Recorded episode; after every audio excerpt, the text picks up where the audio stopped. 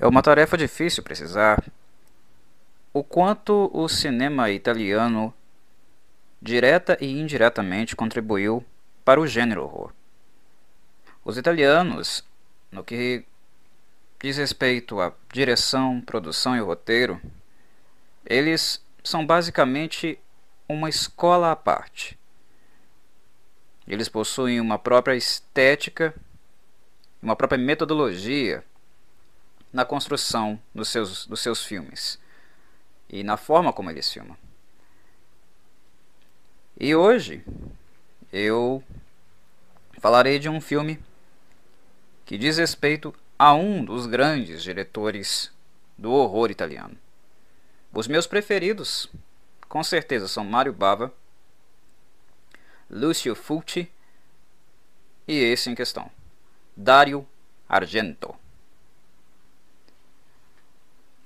Muitas pessoas acreditam que os slashers de alguma forma inovaram no que eles propunham apresentar, seja no que diz respeito a crimes misteriosos ou a assassinatos em série praticados por algum antagonista. Mas não. É muito assertivo dizer.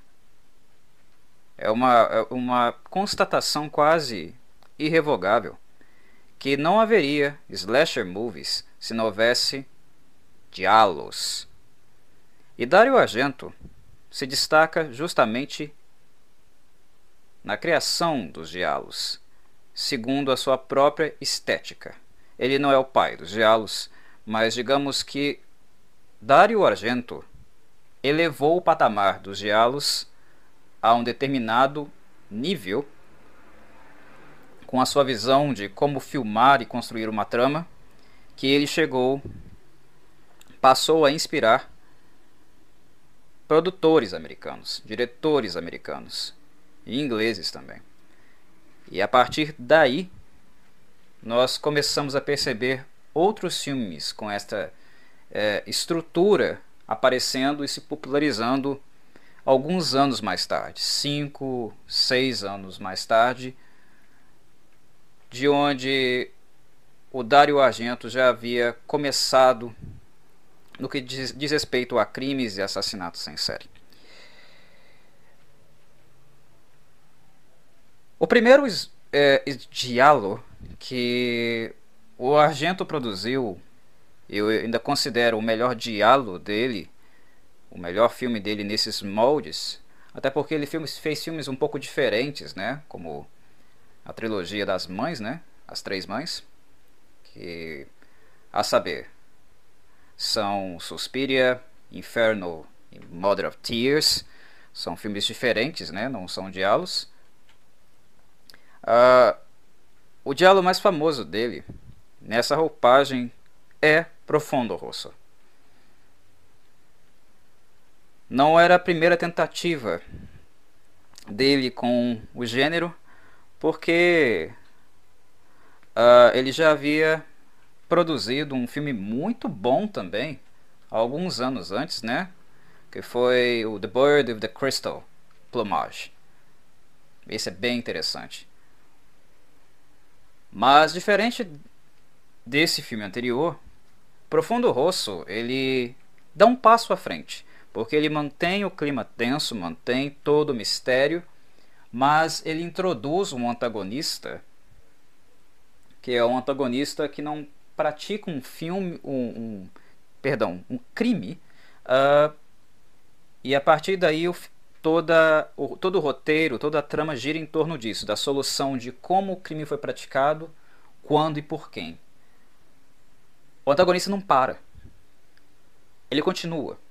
O primeiro crime dele já é fonte da suspeita, fonte da investigação. Mas ele continua. E a partir daí ele vai agregando mais elementos para a trama. Digamos que a trama do diálogo fica mais intensa, mais frenética, mais visceral, porque o assassino, ao invés de ser alguém que quer se ocultar nas sombras, é ao mesmo tempo alguém que é desafiador é alguém que faz resistência àqueles que o perseguem de alguma forma. É uma mente psicótica. Mas, Corvo, uh, normalmente os diálogos, os diálogos têm alguma coisa relacionada com, com mentes perversas ou psicóticas. Sim, sim. Mas a de profundo rosso é uma totalmente desequilibrada.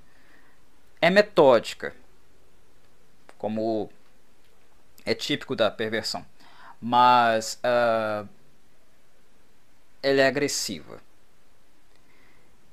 E esse aspecto, essa construção de personagem, esse antagonista, ajuda muito Dario Argento a fazer algo que ele viria a fazer neste e basicamente em todos os filmes deles, deles seguintes, que é trabalhar com o estético. Os filmes de Dario Argento eles estão preocupados em ter uma linguagem estética visual além de uma linguagem verbal. Na verdade, Dario Argento, Dario Argento se preocupa muito pouco em, com o roteiro. Para ele, o que interessa é o que você sente e o que você entende a partir do seu contato com as imagens. O roteiro é algo indispensável porque nós necessitamos ter algum tipo de linguagem verbal acontecendo para tornar a película mais acessível, digamos. As pessoas falam, então vai ter verbo. Mas uh, para o Dario Argento, o que deve ser comunicado é mais a cena, a maneira como é, é filmado, a fotografia ele quer que você tenha sensações mais do que propriamente um texto. Então, o filme, os filmes do Dario Argento, eles falam com imagens. Não há muito roteiro, há mu muita pouca fala. E quando há, não são falas muito profundas ou extensas, ou de uma grande uh, complexidade, digamos assim. O filme vai se montando complexo e vai comunicando informações, levantando questões no que ele mostra de símbolos, imagens. E a mente desse assassino, o modus operandi do assassino do filme, tem tudo isso. Então ele, ao mesmo tempo, é um arquétipo, mas é um arquétipo que ajuda o Dario Argento a operacionalizar o que ele quer dizer com imagens, o que ele quer provocar de sentimentos nas pessoas que estão assistindo o seu filme. Profundo Rosso, para mim, é o melhor filme dele, o melhor diálogo dele, que consegue fazer isso. Nesse filme simplesmente funciona. O Dario Argento ele teve um pico de, de criatividade muito grande na década de 70 e como todo diretor, a maioria deles, né, ele tem um declínio criativo a partir daí. Ele tem o seu ápice, que para mim começa em Profundo Rosso, chega até Suspiria, que é um outro filme que, quem sabe, a gente discute um pouco mais no canal futuramente, mas a partir dele ele começa a ter um declínio. Mas o Profundo Rosso é ele jovem, experimentando e tentando criar sua própria forma de contar histórias, de dirigir filmes, narrar filmes e comunicar.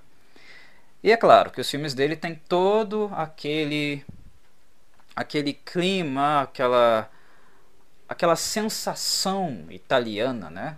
Uh, são filmes quentes, com personagens quentes, enérgicos, né? Que de muito temperamento, né? De temperamento forte, que é algo comum no povo italiano, né? O que é clichê nos filmes italianos, principalmente os de horror, né? São as atrizes, atrizes bonitas, né? Atraentes, alguma coisa de sensualidade por ali. Esse filme, inclusive, é o primeiro filme dele com a Daria Nicolodi, né? Que viria a ser a sua esposa, que é mãe da, da Ásia, né? Que é filha dele. Que depois, no futuro, também trabalharia com o pai em alguns filmes. Enfim, era um ponto na carreira do Dario Argento de um ápice criativo muito grande e que ele vivia também suas experiências a nível amoroso. Então era, um, era uma boa época para ele. Dario Argento foi um, um, diretor muito excêntrico. Na verdade, ele é uma pessoa excêntrica, né, até hoje, com uma história, uma infância um pouco atípica também, né, com uma série de problemas de relacionamento com, com mãe e nos seus relacionamentos com mulheres também, enfim. Ele não é um cara, é, digamos, muito comunzão, não, né? Mas uh, eu acho que esse filme é interessante porque é um ponto na carreira dele onde as coisas estão fluindo. E vocês vão acompanhar isso aí no filme, né? Quem não conhece, vão, vai ver a criatividade do Dario Argento e as ideias dele, né? As maluquices dele sendo comunicadas na maior parte do tempo por imagens e não por texto. O Dario Argento nós podemos dizer que os filmes dele são quase como pinturas. E se ele é um pintor, digamos que ele é com certeza um expressionista. Entendo como quiser. Uh, é isso. O filme está aí na, nos links da descrição para o blog ou Facebook. Pode ser acessado e assistido em full screen no, a partir do Google Drive, onde ele foi postado. Bom filme, pessoal. Espero que gostem, aqueles que não conhecem, e principalmente para aqueles que nunca assistiram filmes italianos, que este filme seja aí uma boa introdução para vocês para esse cinema europeu. Um abraço do Corvo.